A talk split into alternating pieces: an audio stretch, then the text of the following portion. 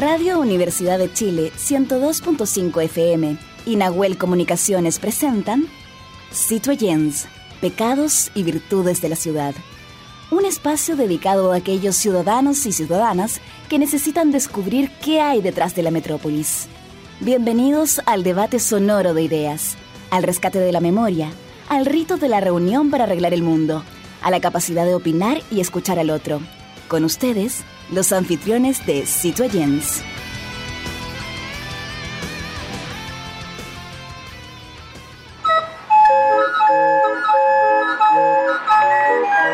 Radio Universidad de Chile y el programa Citoyens, Pecados y Virtudes de la Ciudad presentan Conexión Patrimonial, Sonidos de la Geografía Humana, segunda temporada un microespacio dedicado a valorar nuestros tesoros humanos y sus oficios patrimoniales y que son parte de la memoria viva e histórica de nuestro país. Este proyecto es financiado por el Fondo Nacional de Desarrollo Cultural y las Artes, ámbito regional de financiamiento, convocatoria 2023. Muy buenas noches, queridas amigas y amigos. Nuevamente una semana más en nuestro programa, ¿cierto? En Radio Universidad de Chile, la 102.5 FM y transmisión conjunta con Radio de la Universidad Austral. Eh, en la 90.1 en Valdivia. Así que un abrazo gigante en nuestro programa número 14 de Conexión Patrimonial de estos oficios patrimoniales, ¿cierto? Y que tenemos que agradecer a nuestro equipo, productora general Fabiola Mancilla, producción digital Matías Carrera, investigación Igor Lepe, diseño Ángeles Potorno, sonidos Camila González y producción periodística Nosmeli Rodríguez. Y mi querido colega ¿cierto? Jaime Lepe Órdenes, que está desde Valdivia. Así que un abrazo gigante, Jaime, ¿cómo estás? Muy bien, eh, bueno, acá llueve torrencialmente, bueno, como es el sur, así es que con vientos bastante fuertes hoy día, así que no, impecable, listo para transmitir y seguir con esta conexión patrimonial. Jaime, eh, en nuestro capítulo de hoy vamos a hablar de un tema muy bonito que yo creo que eh, nos recuerda a nuestra niñez, ¿cierto? Cuando sentíamos de repente sonar por ahí eh, en nuestras calles, salíamos a ver y pedirle a nuestros papás que nos compraran los remolinos y un sinfín de, de juguetes que se estaban, que vendían justamente estos personajes. los chinchineros es una tradición y expresión artística proveniente, ¿cierto?, de nuestro país, específicamente de la zona central, según lo que cuenta la historia. Ah, y, se remonta en el siglo XIX. Eh, hasta el siglo XX. Pero yo no sé si tú te recuerdas, Jaime, eh, de uno de los chinchineros más famosos que, hemos conocido a través de los medios también y de muchas entrevistas, muchas fotografías, a don Lázaro Caplán. ¿Te, suena, don Lázaro Caplán? Así es. Sí, pues él comenzó esa tradición eh, en la ciudad de Santiago en la década de 1920. Eh, incluso se puede decir, algunos libros dicen que antes, ¿ah? ahí vamos a estar eh, investigando un poquito más, cuya función era acompañar al organillo. El, los chinchilleros solo, sin organillo, son producto de una época en que los organillos muchas veces se echaban a perder y no mm. tenían quien los arreglara. Entonces ahí tenían que hacer este trabajo de acompañamiento. Y lo importante es que nuestra invitada de hoy, Jaime, eh, tenemos dos cosas importantes acá. Primero, mujer, ¿cierto? Que nos va a dar y nos va a contar una mirada desde el punto de vista de, femenino en este rubro. Y es una y lo otro que es la representante número uno a nivel internacional de este oficio. Así que es súper lindo lo que vamos a conversar hoy día, Jaime. Así es. Eh, bueno, eh, hay que destacar y considerar, hacer recuerdo, que el 2018, cuando tuvimos la primera temporada, tuvimos un organillero. Claro. Entonces hoy día lo que estamos destacando es justamente, para cumplir con la historia y con lo que tú señalas, mm. que son dos oficios que van en forma paralela, que a veces se juntan, pero que muchas veces también van de forma separada, como en este caso. Sí, pues. Y para eso, para conversar y profundizar y que nos cuenta anécdotas y cómo ha sido sus viajes al extranjero y cómo ha sido mostrar este oficio tan bonito, está con nosotros nuestra chinchinera Ana Carolina. ¿Cómo estás? Muy bien, gracias. Gracias por aceptar nuestra invitación. Eh, Jaime, eh, Ana Carolina es una de las representantes importantes de nuestro país a nivel internacional en, este oficio. ¿ah? Hay que decir claramente que en el, actualmente ella también, ah, ojo, se inició en la escuela carnavalera de... Chinchín Terapia. Chinchín Terapia. ¿Dónde queda eso? Y específicamente, ¿qué estudiaste ahí? Es una escuela carnavalera que ya tiene 17 años de existencia, eh, es santiaguina, no tiene una sede porque es una escuela itinerante dentro de Santiago, tiene diferentes lugares donde uno se reúne a estudiar, es una, es una escuela de educación popular, es decir, que son los propios compañeros los que te enseñan diferentes oficios, ya sea musicales o de figura o de baile. Y también, Jaime, hay que aportar y decirle a nuestros auditores que tú has viajado mucho mostrando justamente este oficio. ¿Cómo ha sido eso? Ha sido una experiencia muy linda, porque la gente afuera eh, se impresiona igual, aunque muchos a veces no saben que es un oficio prácticamente con una historia masculina. Eh, igual les llama la atención ver mujeres en la música, que tampoco es tan común. O sea, independiente de que no sepan que es algo muy exclusivo ser chinchinera mujer, digamos, afuera igual les llama la atención ver eh, mujeres en la música. Cuando fuimos en el 2019 a Europa, Fui con una banda que se llama La Inquieta, que ya tiene ocho años de existencia, y con La Inquieta en ese entonces éramos tres personas, eh, una chiquilla en la trompeta, otra en el clarinete y yo en el chinchín, y cuando salíamos a la calle la mm. gente se impresionaba y nuestra música es carnavalera, mm. entonces se ponían felices los, los, europeos ahí, bailaban aplaudiendo, que es su manera más expresiva de, de bailar. Eh, les gustaba mucho, nos fue súper bien, pudimos gestionar nuestro viaje nosotras mismas con nuestro dinero, fue un viaje autogestionado y estando allá fuimos a dos festivales que también nos fue súper bien en los festivales, a la gente le encantó porque obvio nadie andaba con un chinchín en los festivales, entonces siempre llama la atención. Y también en las gorras nos fue súper bien porque la gente allá es bien generosa, valora harto el arte callejero. Mm. Y también la plata vale más, pues, también. ¿viste? Entonces, claro, no es lo mismo que te echen 100 pesos acá que te echen un euro allá que vale 800 pesos. Entonces, más o menos esa es como la proporción. Y también, bueno, el hecho de ver mujeres llama la atención y este tambor que también nos preguntaban, eh, en Uruguay sobre todo nos pasaba, nos preguntaban que cómo se me había ocurrido inventar este instrumento. Porque la gente, claro, no sabe sobre la historia del chinchín afuera. Aquí tampoco la gente sabe tanto sobre la historia, porque es una historia que así se ha desarrollado de manera oral. Hay pocos libros que han escrito al respecto, hay pocos, em, pocas fotografías, también a un par de viajeros por ahí sacaron algunas fotos hace muchos años atrás y por ahí hay un antecedente, pero hay poca información recopilada ya que ha sido eh, un oficio que ha estado... Em, ha sido muy marginal, digamos. Eh, mm. Lo han ejercido las personas más populares de este país, ha sido un oficio callejero históricamente, entonces nosotros creemos que por eso no se le ha dado tanta, tanta importancia, no se ha escrito tanto sobre este oficio, si bien es muy antiguo, tiene más de 100 años de existencia en nuestro país, no se le ha dado el reconocimiento que merece. De hecho, sin ir más lejos, el chinchín por sí solo no es patrimonio inmaterial de Chile. Solamente es patrimonio cuando está junto al organillo, porque el organillo sí es reconocido patrimonio mm.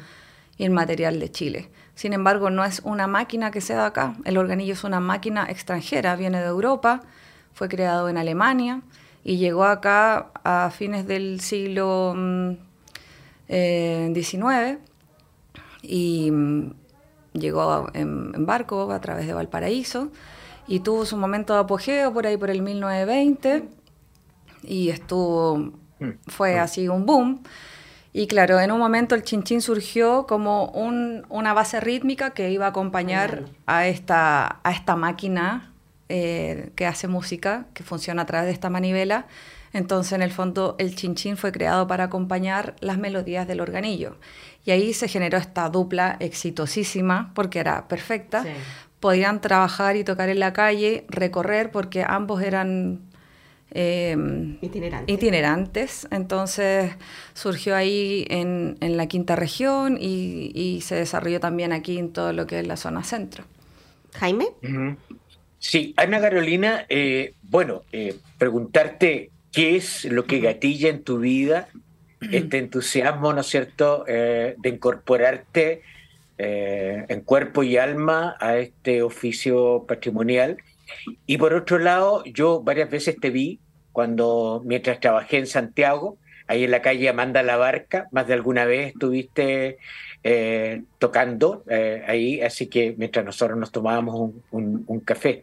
Así, y es muy contagioso porque además lo que hace el bombo, ¿no es cierto? Eh, y el chinchín es que es un, uh, un ritmo sincopado que va, como dices tú misma, va acompañando esta, esta melodía ya creada ¿no es cierto?, por, eh, por el organillo. ¿Qué te, qué te llevó a, a, este instrumento? Bueno, yo como les contaba, em, conocí esta escuela carnavalera. Un día fui al Galpón Víctor Jara, que lamentablemente ya no existe. bueno, ese era un espacio cultural santiaguino, bohemio, maravilloso. Em, estaba una noche de invierno, fui al galpón y estaba ahí carreteando y de repente entra una comparsa inmensa a irrumpir, entran desde la calle, irrumpen en el espacio con sus colores, su música. Fue hermoso realmente, yo me emocioné mucho, me puse a llorar, era como que no puedo creer que haya un carnaval en pleno invierno y en Santiago. Y me emocioné, lloré, bailé hasta abajo y miraba entre el público si conocía a alguien y resultó, resultó que no conocía casi a nadie. Vi solo una chica que había sido monitora mía en, en un taller de tango que hice en el 2006 en Casa Danza. Y bueno, vi a esta chica y bajo y le pregunto, hola, ¿cómo está ahí? ¿Cómo se llaman? ¿Dónde puedo ir? ¿Cuándo me puedo meter a esto? Todo así, súper desesperada. Y ella me dice que se llama Escuela Carnavalera Chinchín Tirapié, que uno puede entrar desde marzo. Bueno, me metí al otro año y ahí me metí a baile. Y estuve bailando dos años en esta comparsa. Y en esos dos años, claro, tenía el chinchín ahí presente, digamos, porque este proyecto partió eh, como un proyecto fondar, luego siguió, se acabaron los fondos, digamos, sin embargo el proyecto siguió. Y estas personas que crearon em, este, este proyecto artístico tomaron el chinchín, lo sacaron de su zona habitual que es la calle y recorrer y lo metieron dentro de una comparsa. Entonces, en el fondo hicieron una innovación eh, sacando al chinchín de la calle y metiéndolo en una comparsa. Y esto implicaba que el chinchín tocara junto a instrumentos de viento, junto a un cuerpo de baile, a un cuerpo de figurines. Entonces ahí se formaba todo un montaje artístico carnavalero espléndido que hasta el día de hoy existe. Y bueno, como estaba el chinchín ahí tan a la mano, y me tocó también ver a una chinchinera tocando. Y eso inmediatamente me abrió la mente porque uno también tantos años que vivimos dentro del machismo inconsciente, ¿viste? Entonces, nosotras también, eh, casi todas las mujeres, hace un par de años atrás, de años atrás, era muy normal ser machista, aunque fuésemos mujeres, digamos. Entonces, claro, cuando vi una mujer, inmediatamente dije, ah, mira, puedo tocarlo yo también. Y eso me abrió el mundo, ver a una compañera chinchinera. Y al otro año me fui de viaje a Perú y a Bolivia, en el 2012, en el verano del 2012, y justo nos encontramos con un piño de compañeros de la Chinchín Tirapié que andaban viajando. Yo también andaba con unas amigas de la Chinchín Tirapié, nosotros éramos bailarinas y ellos eran músicos. Y resulta que vi una diferencia muy marcada en los viajes. Nosotros andábamos como de turistas mm. y ellos andaban recorriendo las cocinerías, las ferias, los mercados vivieron otra experiencia. Hicimos el mismo viaje, fuimos a los mismos países y casi a las mismas ciudades. En diferentes, en diferentes ocasiones fuimos. O sea, ellos andaban viajando con su piñito y nosotras con el nuestro. Y la experiencia que ellos vivieron fue distinta. distinta. Pues ahí yo dije, claro, yo quiero viajar haciendo música. No quiero viajar como turista. Ana y eso abrió todo un camino. Ana Carolina, tú ya te mencionaste justamente el tema del patriarcalismo, ¿cierto? Y este tema súper duro del machismo dentro de todas las áreas. Pero específicamente en esta área en la cual tú te involucras, ¿cómo fue luchar contra eh, eh, eh, ese, ese machismo? Que solamente era una, un oficio dedicado al hombre, que el hombre lo podría desarrollar. ¿Fuiste bien recibida? ¿Pudiste compartir con otros eh, exponentes de este, de, esta, eh, de este oficio. Eh, ¿Tuviste algún problema? Bueno, cuando yo partí, bueno, partí el 2012 en este viaje, bueno, llegué a Santiago de vuelta a este viaje que te contaba, me metí a la escuela carnavalera al área de música en la fila de bombos. Todo el 2012 estuve estudiando el instrumento y el 2013 me fui del país. Me fui a Colombia, supuestamente de paso, me terminé quedando dos años allá en el Caribe colombiano. Y cuando volví del Caribe colombiano, me puse a trabajar con una amiga, ahí creamos Bandita La Inquieta, que hoy en día se llama La Inquieta, pero cuando partimos, partimos como una bandita. Esta amiga venía llegando de un viaje de afuera, yo también, y eso nos armó de, de valor y de fuerza, como, bueno, somos viajeras, podemos hacerlo todo. Y en esos recorridos juntas, yo llegué por casualidad al centro de Santiago, buscando nosotras un lugar donde poder trabajar. ¿Dónde hay gente en el centro de Santiago? Bueno, fuimos para allá. Y en ese recorrido veo unos chinchineros que estaban sentados en una esquina descansando, los dos sentados arriba, cada uno arriba de sus bombos, como ordenando las monedas, como descansando.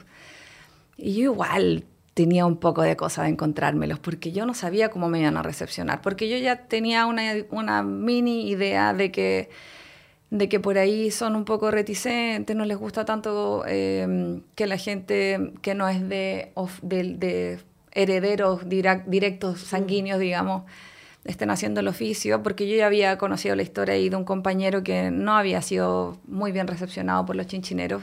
Entonces yo tenía un poco de miedo.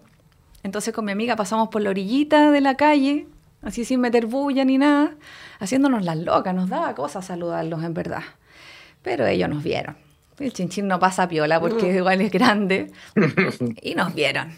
Y empezaron a gritar, ¡eh, chinchinera, chinchinera! Le pegaron a los platos, le pegaron al bombo.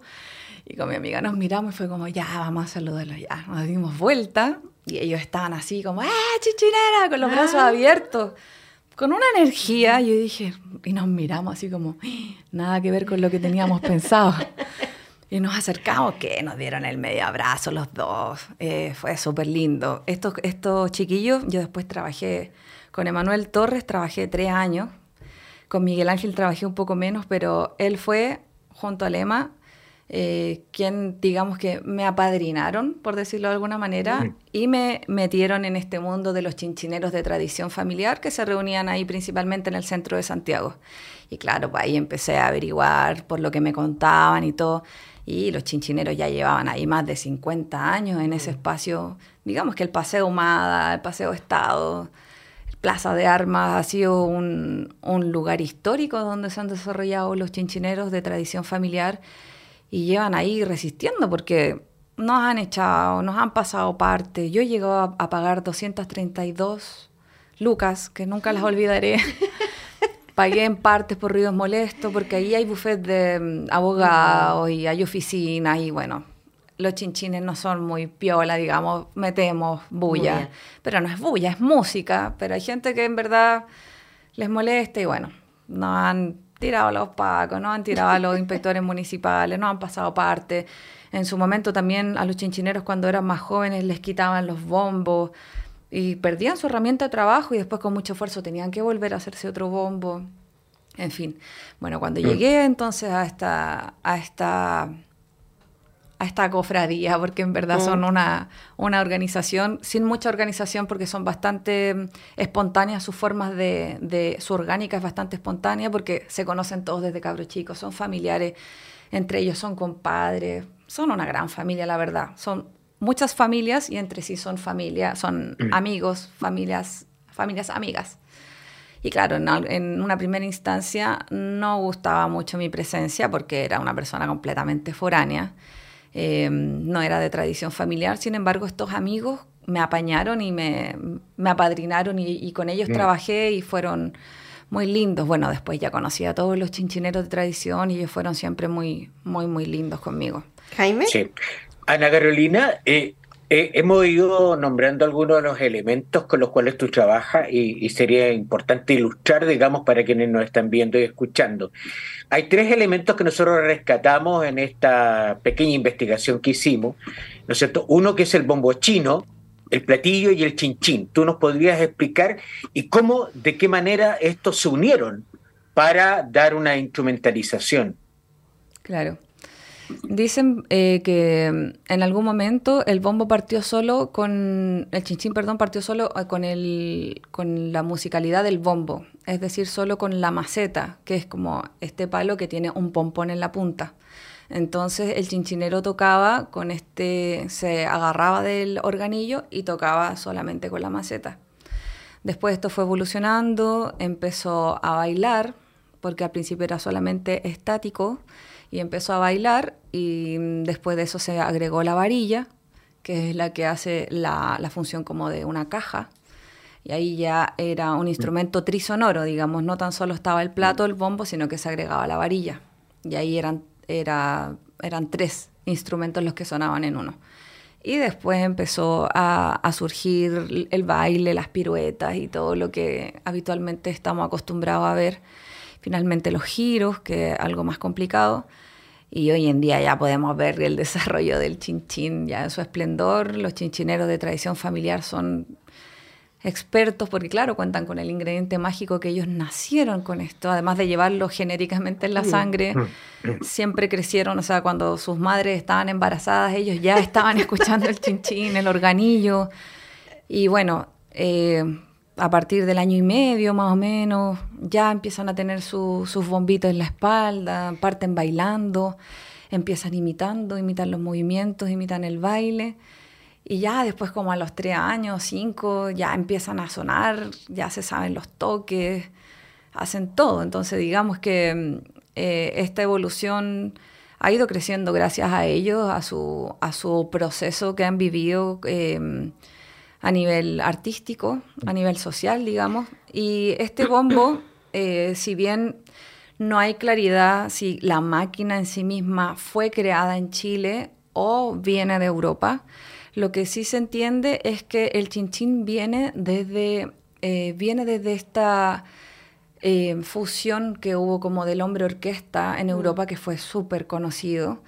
Sin embargo, Em, el hombre orquesta usaba el tambor acá adelante, eh, tocaba además otros instrumentos melódicos.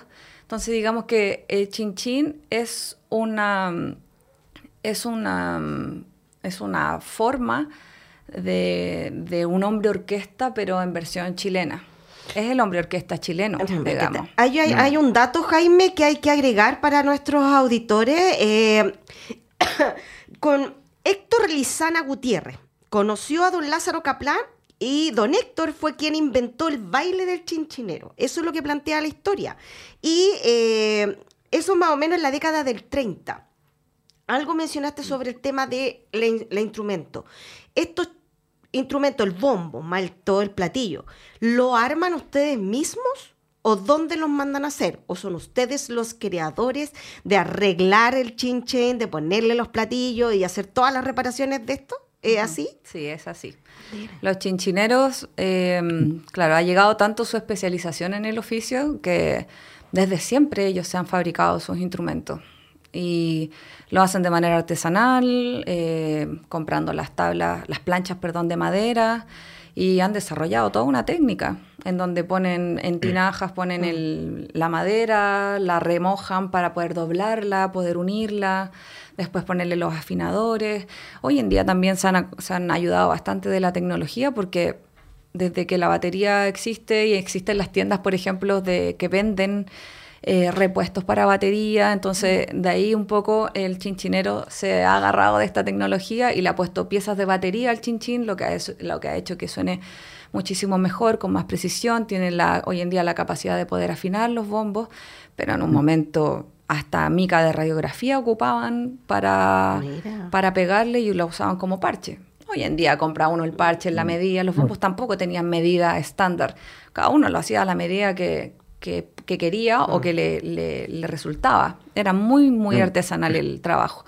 Mm. Hoy en día ya se han profesionalizado mucho más y los bombos, claro, se le manda a hacer a, a estos cultores que ya han desarrollado una técnica Casi todas las familias saben hacer sus bombos, se lo hacen a sí mismos y también los venden a personas que quieran conocer el oficio. Jaime. Sí, Ana Carolina, hay, hay más mujeres que están en este oficio, por un lado, y por otro lado, una de las cosas que nos llama profundamente la atención, y lo que yo vi en el caso tuyo, las veces que te vi en el centro de Santiago, eran las coreografías. ¿Cómo, cómo se trabaja eso también? Bueno, hay más mujeres en el oficio. Em, efectivamente, eh, ocurrió un fenómeno muy particular que la chinchín tirapié eh, impulsó naturalmente a, muchas mujeres a tocar el chinchín. Entonces, las mujeres que ustedes vean por ahí en la calle, que debemos ser, yo nunca las he contado, pero aproximadamente deben ser unas 10 chinchineras las que están en el oficio activamente, o trabajando, o tocando en comparsas. Y mm, eh, estas chiquillas casi todas vienen de la chinchintirapie, porque mm. se generó naturalmente en este espacio que las chiquillas tomaran el bombo y se lo pusieran y se sintieran cómodas y desarrollaran el oficio. Eh, eso por una parte. También hay algunas chinchineras que están viviendo en el extranjero. Hay una amiga mía, Paloma Suazo, que está viviendo en Génova y ella también es chinchinera. Y mm, las chinchineras, bueno, que ustedes vean fuera, y chinchineros también, son por lo general chilenos, no hay gente actualmente extranjera tocando el instrumento. Con respecto a las coreografías, también es bien particular porque los chinchineros eh, no ensayan, no, no hay un momento en que ellos se reúnan a estudiar o a sacar toques o a coreografiar, nada, es algo que lo han hecho de manera natural, lo hacen ahí mientras están trabajando. Eh, por ahí es como, ya, ahora yo salgo contigo y, y organizan algo ahí en la pista de baile, digamos, como es todo de manera improvisada. No, no hay una preparación. Es no como hay una preparación. en realidad. No, hay, no hay una preparación. claro. Y en ese caso, lo lindo es que ellos se entienden muy bien porque tocan desde niños. O sea, mm. son mm. generaciones que mm. han crecido juntas. Entonces se conocen ya cómo baila el otro, se conocen cuáles son sus toques. Cuando les toca salir a bailar adelante, ya saben cuáles son los adornos que hacen. Entonces, cuando uno se queda en la fila atrás, uno acompaña con el toque que hace él y le hace, le hace la segunda, digamos. Ana Carolina, nos quedan, no, no, perdona, perdona, un minuto. Perdona, perdona, es que, es que tú varias veces has nombrado, has masculinizado a propósito, ¿no es cierto?, el tema de género, el aprendizaje desde muy niño. En el caso de las mujeres también es desde muy niña no, no se da, no se da. Ah. Eso es lo que les contaba, que la Chinchín Tirapié sacó una camada de chiquillas chinchineras todas siendo adultas. Yo partí tocando el chinchín a los 28 años de edad, muy grande. Antes no tocaba ningún instrumento de percusión, entonces para mí fue una experiencia de cero. solamente tocaba guitarra en la enseñanza media, dos años, y sentí que la guitarra no era lo mío y me metí al bombo porque así de una, digamos, sin una previa eh, percusión. Y lo que sucedió es que Em, bueno, salió esta camada de chinchineras, todas adultas, y eso también llevó y motivó a hijas de chinchineros de tradición a querer ser chinchineras. También siento que indirectamente fue un aporte de las chinchineras de la escuela carnavalera.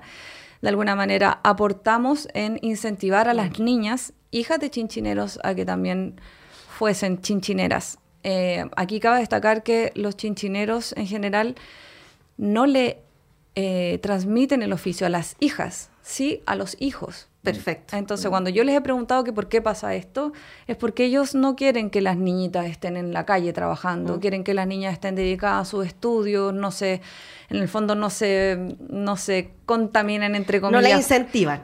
En el fondo lo que ellos quieren es que no, no dejen sus estudios de lado, no se vayan como por el mundo de ganar platita y ya sino que mm. quieren que estudien y todo, pero lo, particular es como que, ah, bueno, entonces los niños sí pueden vivir esto y las niñas no, entonces también ahí hay una situación. están ahí tirando la orejita porque estamos pasaditos en el tiempo. Oye, hay ah. que, hay harto que hablar, fue precioso, por eso tratamos de que hoy día nos hablara ella, justamente por este oficio tan hermoso. Hay que, eh, bueno, incentivar también hoy día a las nuevas generaciones que escriban sobre este oficio eh, desde un punto de vista histórico, ¿cierto? Y un reconocimiento y que se les reconozca realmente como tal. Así que te queremos dar las gracias, Ana Carolina, que haya estado en nuestro programa, en nuestro capítulo número 14 de Conexión Patrimonial, Sonido de la Geografía Humana, ¿cierto? Que transmitimos eh, todos los jueves a las 20 horas por la 102.5 FM, la radio que piensa, y la 90.1 de la radio de la Universidad Austral. Jaime, para cerrar, porque nos está tirando la oreja. No, solo que Ana Carolina nos dé si tiene algún Instagram, alguna red social para, para seguirla. Sí, me pueden encontrar en Instagram como Ana Carolina o Chinchinera y Tanguera. Ya. Ese es mi Instagram y bueno, yo estoy participando actualmente en dos proyectos artísticos que uno es La Inquieta cityens.cl, así lo pueden encontrar en Instagram. Mm. Somos una banda de puras chicas. Nos vamos a ir también ahora de gira en a Europa en septiembre y estamos sacando un, nuestro primer disco con temas propios, lainqueta.cl y mi otro proyecto es Chimbombo Música. Nos pueden encontrar también en Instagram, que ahí estoy con mi compañero mm, haciendo nuevas innovaciones en el chinchín. Somos un dúo de chinchineros. Chimbombo Música. Listo. Ya pues, nos estamos viendo la próxima semana en otro capítulo más de Conexión Patrimonial. Ahora nos vamos a una pausa y volvemos, Jaime. Que estén muy bien. Exacto. Muy Chao, bien. chao, chao, la Gracias. Carolina, Chao, gracias. gracias.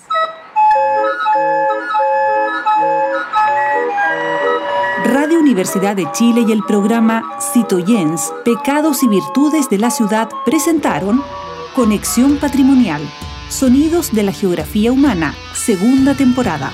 Un microespacio dedicado a valorar nuestros tesoros humanos y sus oficios patrimoniales y que son parte de la memoria viva e histórica de nuestro país. Este proyecto es financiado por el Fondo Nacional de Desarrollo Cultural y las Artes, ámbito regional de financiamiento, convocatoria 2023.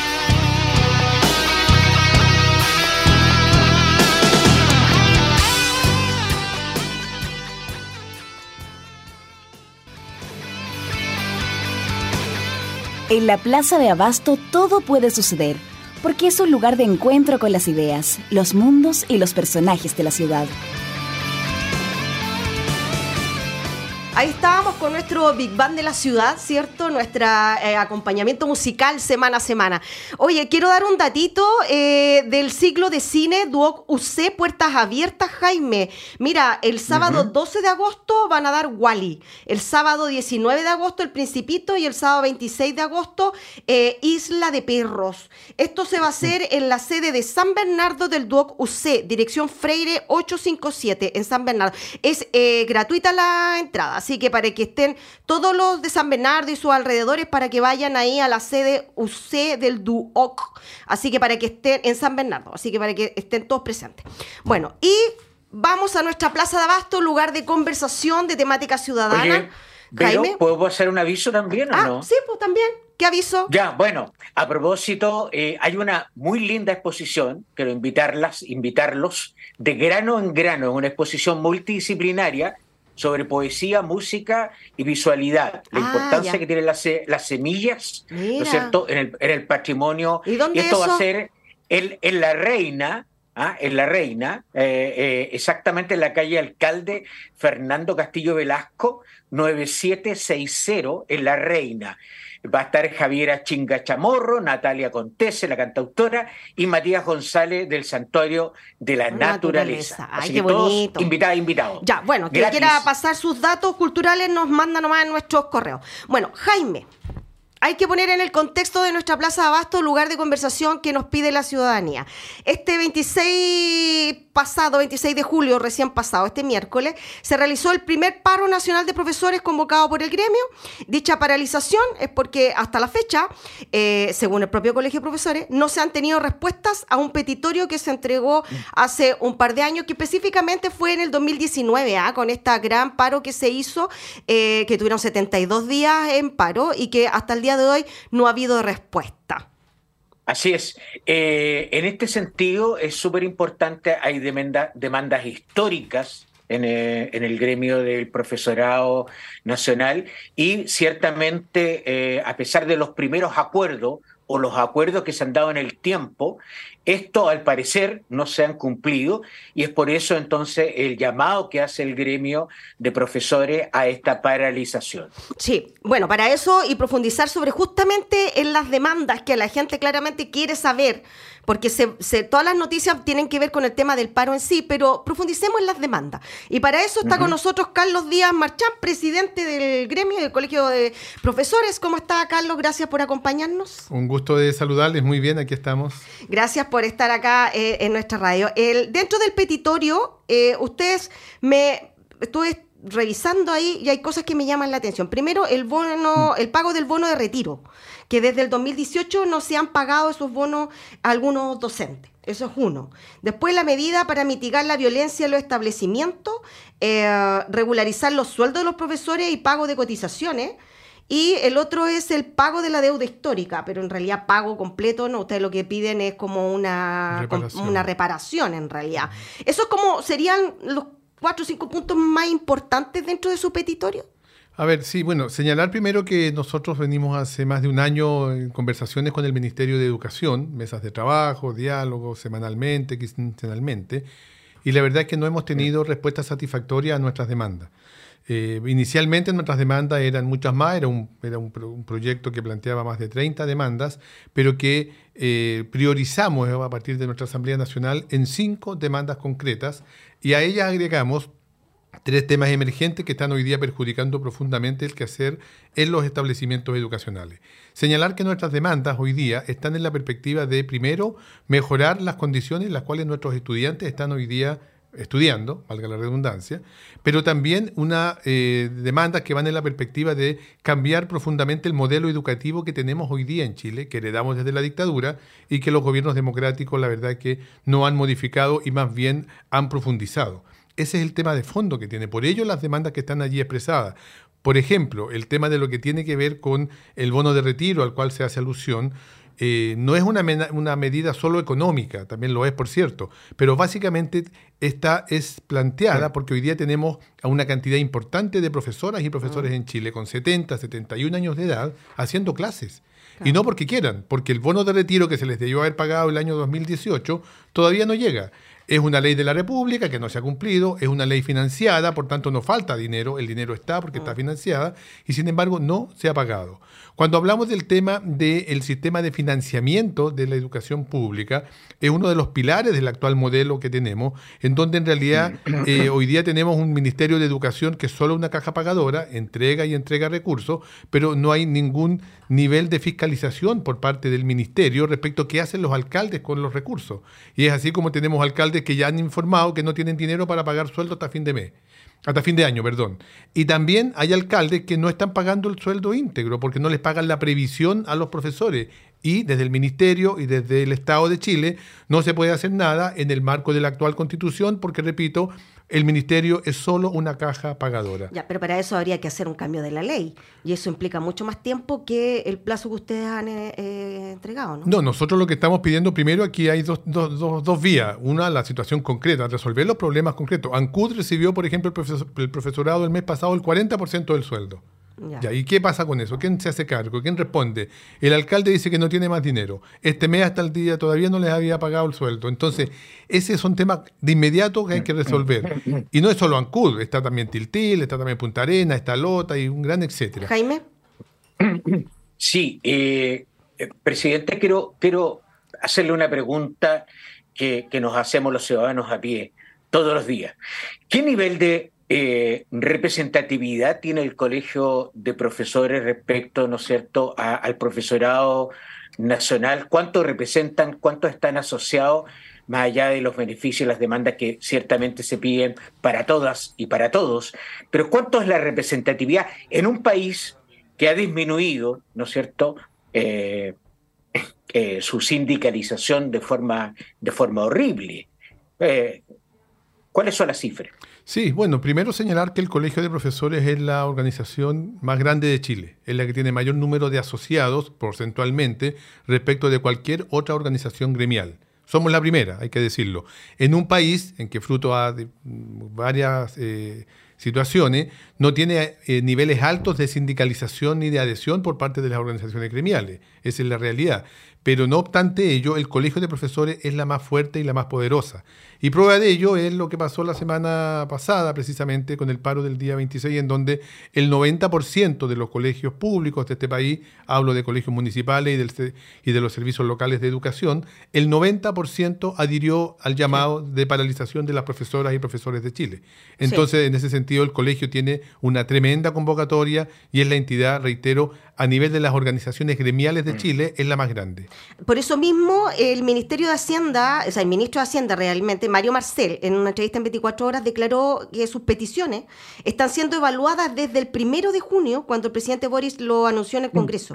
Y dice que no se necesita un paro para conversar y cuanto tengan la respuesta, se les dará a conocer, porque están trabajando en ello junto al par de educación.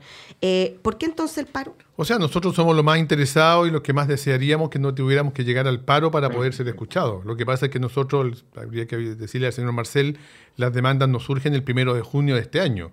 El primero de junio del año pasado, ya el presidente de la República también se refirió, pasó todo un año y no hubo cumplimiento respecto de lo que el presidente de la República se comprometió el primero de junio del 2022. Mm. Y si vamos más atrás, antes de las elecciones de presidente de la República, el candidato Gabriel Boris se comprometió también en su programa a resolver gran parte de estos temas. Y si vamos más atrás todavía, con el, con, con el diputado Gabriel Boris, y con el dirigente estudiantil Gabriel Boris marchábamos por las calles durante muchas ocasiones por estos mm. mismos temas. Entonces, en realidad, aquí no es solamente una situación que partió el primero de junio de este año, hace un mes y medio atrás. Mm. Esto surgió en realidad hace años, en donde tenemos hoy día en la eh, primera magistratura del país a una persona que marchó con nosotros, que se comprometió y que levantaba las mismas banderas que levantamos hoy día y que estamos pidiendo. Mm. Por tanto, un poco de coherencia nos parece que también es importante. Jaime.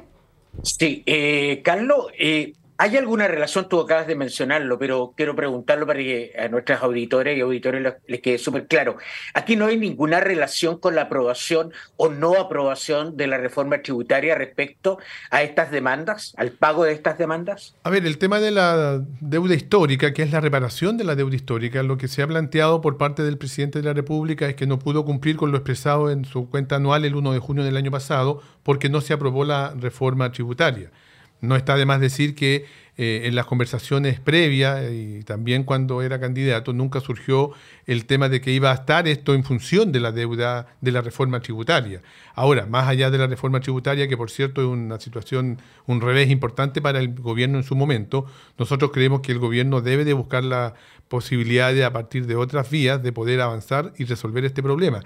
Pero además yo quiero recordar que este primero de junio del 2023, el presidente de la República fue más allá y señaló en su discurso que estaba disponible, ahora ya, así lo dijo, sin reforma tributaria, a resolver el, el tema de la deuda histórica de aquellos casos más urgentes, cuestión que tampoco se ha resuelto. Hay otro tema también que el ministro Ávila eh, mencionó justamente a nuestros medios, específicamente al eh, diario Universidad de Chile, en que decía justamente que habían unas largas propuestas y que el pago de bonos de incentivo al retiro se están regularizando. ¿Eso es así? A ver, se están regularizando con una lentitud demasiado grande. Cuando un profesor tiene 71 años de edad y sigue esperando que le llegue el bono, uno no le puede decir se están regularizando y sigue esperando dos años más. Nosotros creemos que aquí hay una situación que es absolutamente inaceptable. Repito, un profesor, un trabajador, cualquiera sea, a los 65 años necesita y merece irse a descansar si ya trabajó toda la vida.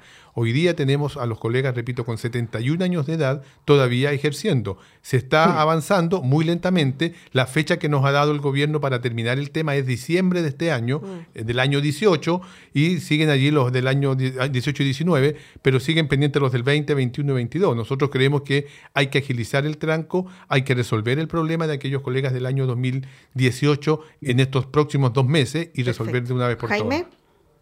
Sí, Carlos, eh, yo quisiera hacer un poco de historia eh, a partir de los, de los 90, ¿no es cierto?, en términos de las intenciones de los distintos gobiernos.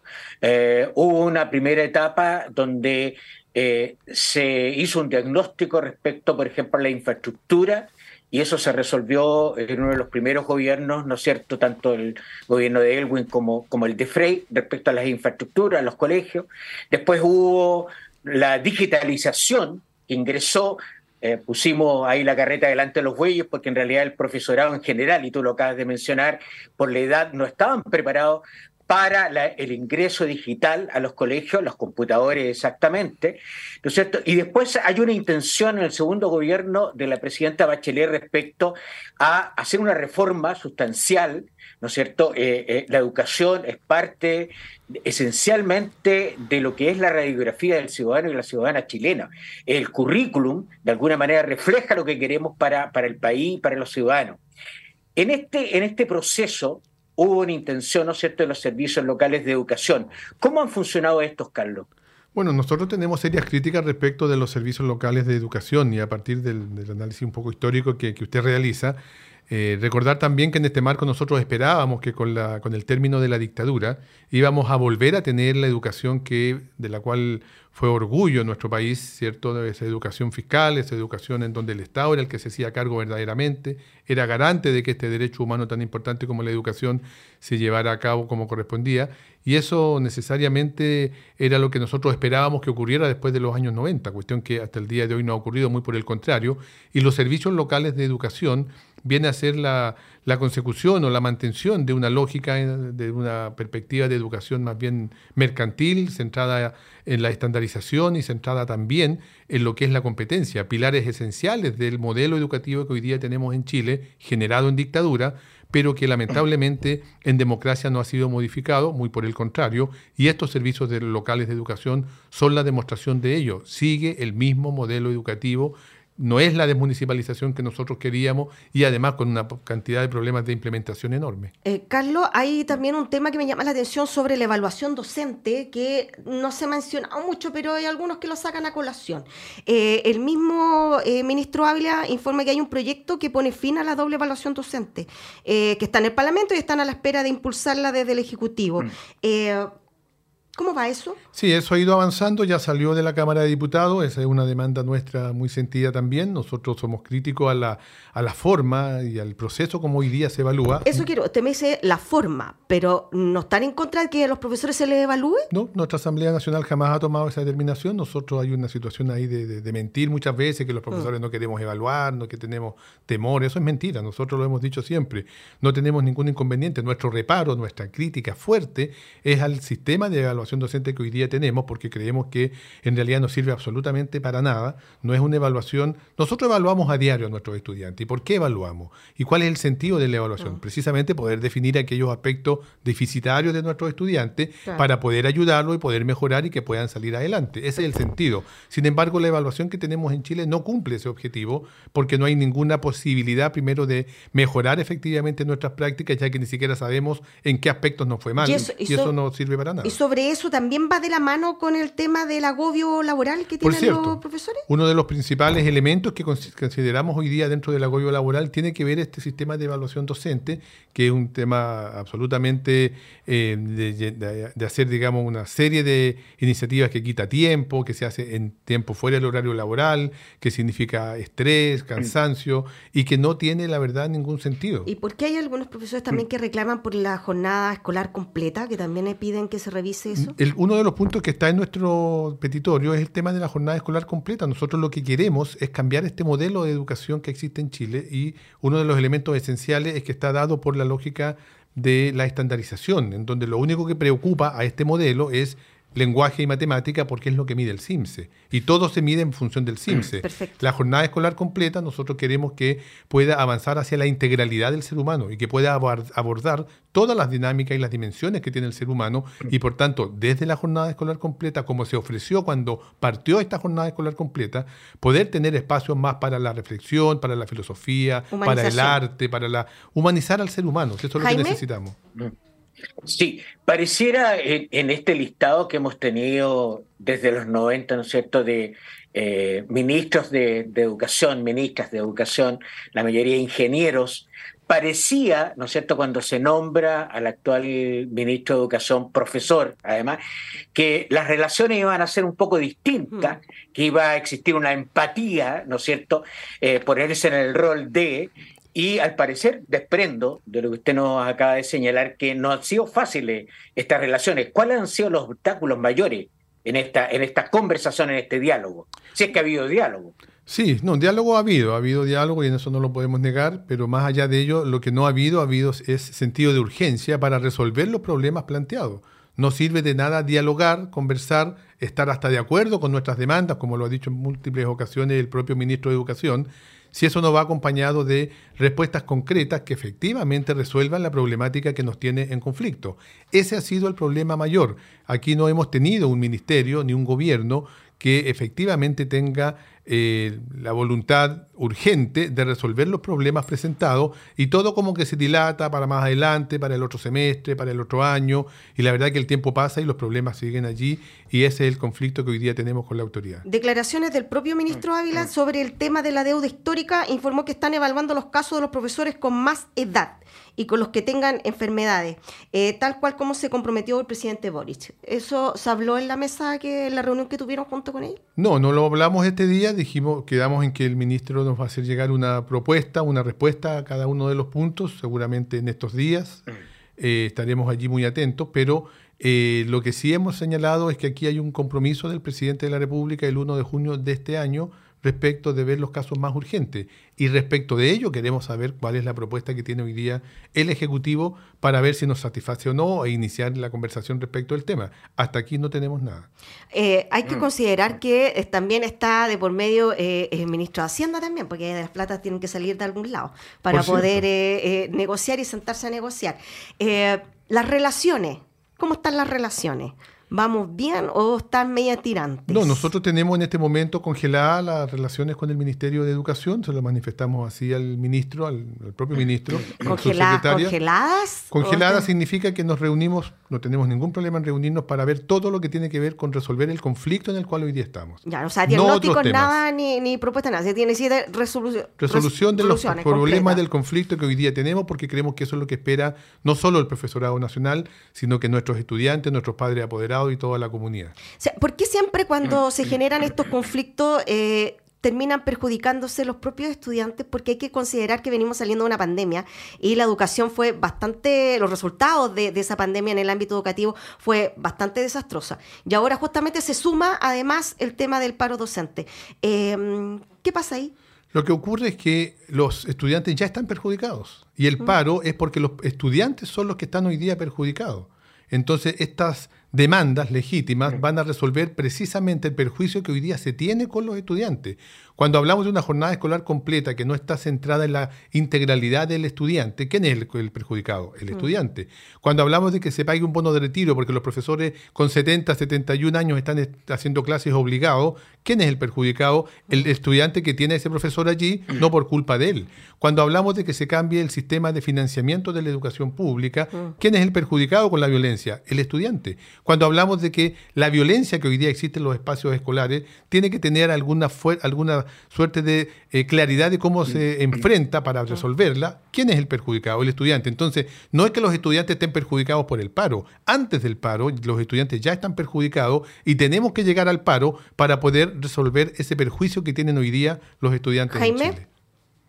Sí, eh, Carlos, quiero, quiero llevarlo a, a, este proceso constitucional, porque no es constituyente, es constitucional, ¿no es cierto? Este consejo que está diseñando lo que debería ser la Carta Magna.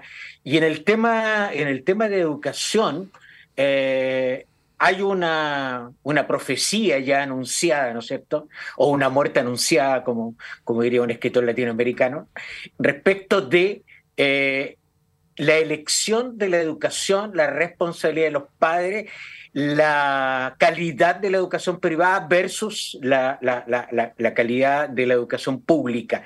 ¿Cómo miran ustedes como colegio profesores este, no sé si llamarle avance, pero este atisbo de algunas conductas de los consejeros respecto a lo que podría ser en la próxima Carta Magna eh, eh, eh, el proyecto educativo? Bueno, la verdad. O la educación pública. Sí, nosotros como colegio de profesores, la verdad, no nos hemos querido involucrar en este proceso. Creemos que es un proceso que no guarda los elementos mínimos respecto de eh, democracia que debiera de tener, partiendo por la elección de estos llamados expertos, que de expertos, la verdad, varios de ellos no tienen absolutamente nada. Lo que tienen es un pituto político de un partido determinado que los puso allí. Y no tenemos, la verdad, muchas expectativas ni creemos realmente de que de esta eh, de este equipo, de este grupo de personas que está hoy día debatiendo y tratando de generar las condiciones para la nueva constitución, pueda surtir algo positivo para la educación. Nosotros somos muy críticos, creemos que allí no están representados ni los trabajadores, ni los docentes, ni quienes estamos hoy día expresando posiciones claras sobre la educación y que además somos los que estamos trabajando en los establecimientos educacionales y por tanto nuestra visión es muy, muy crítica respecto de ello. ¿Eso significa que van a llamar al rechazo?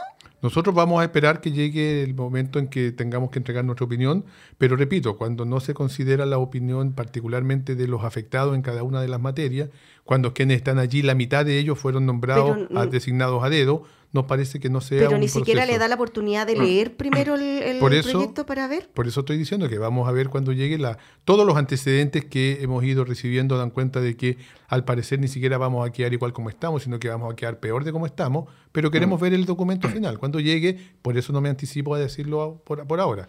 Digo simplemente lo que hemos ido recibiendo de parte de quienes están allá. Lo digo justamente porque la vez anterior, pues Jaime, muchas veces llamaron a rechazar sin haber leído el, documento. Por eso no, que insisto el tema es que, de... Es que están... Sí, perdona, perdona, Carlos. Es tan grave el tema de la educación, yo diría incluso más grave que el de salud. Y el de salud no es otra cosa que un efecto de la mala educación de la ciudadanía chilena, es que uno en esta última manifestación pseudo masiva que hubo en contra del presidente, ¿no es cierto? Eh, una de las cosas que uno puede desprender, y usted como docente lo, lo tiene más que claro, es el lenguaje con que la gente se expresaba y las ideas poco claras, la poca comprensión lectora. Nosotros leíamos eh, un informe de Argentina donde el 50%, al igual que nosotros, ¿no es cierto?, de la ciudadanía no comprende lo que lee. O sea, es tan grave el déficit y la mala calidad de la educación, especialmente pública, que es la, la mayoría de la ciudadanía chilena, que se hace necesario intervenir ya no desde una estructura, sino también desde los contenidos, desde el currículum, seriamente para tener otro tipo de sociedad. De tal manera es que no nos va a llamar la atención en un futuro próximo esta eh, tendencia republicana respecto, ¿no es cierto?, a, no comprender y votar casi como eh, robots. No sé cuál es la impresión que tiene usted respecto a, Jaime, nivel educacional que tenemos cortando, Chile cortando, cortamos menos de, un, menos de un segundo para que Carlos pueda responder. muy, muy breve, claro. Indudablemente que para nosotros es clave que la educación sea concebida como un derecho humano fundamental garantizada por el Estado. Esa es la máxima que creemos que debiera de estar, pero sabemos que conociendo la, que en el componente hoy día eh, lo más probable es que no vaya en esa dirección la visión que se tenga sobre la educación. Listo. Bueno, estábamos con Carlos Díaz Marchán, presidente de Colegio de Profesores, justamente hablando y eh, explicando un poco más eh, el tema de sus petitorios para en esta problemática que tiene justamente con el gobierno. Así que muchas gracias, Carlos, por haber aceptado nuestra invitación. Un gusto siempre de estar con ustedes. Ya pues. gracias, Carlos. Jaime, una semana más. Nos vemos en Radio Universidad de Chile, la 102.5 FM, la radio que piensa, y la 90.1 de la radio de la Universidad Austral. Que estén muy bien. Chao, chao. Nos vemos. Buenas noches. Nos vemos. Chao, chao.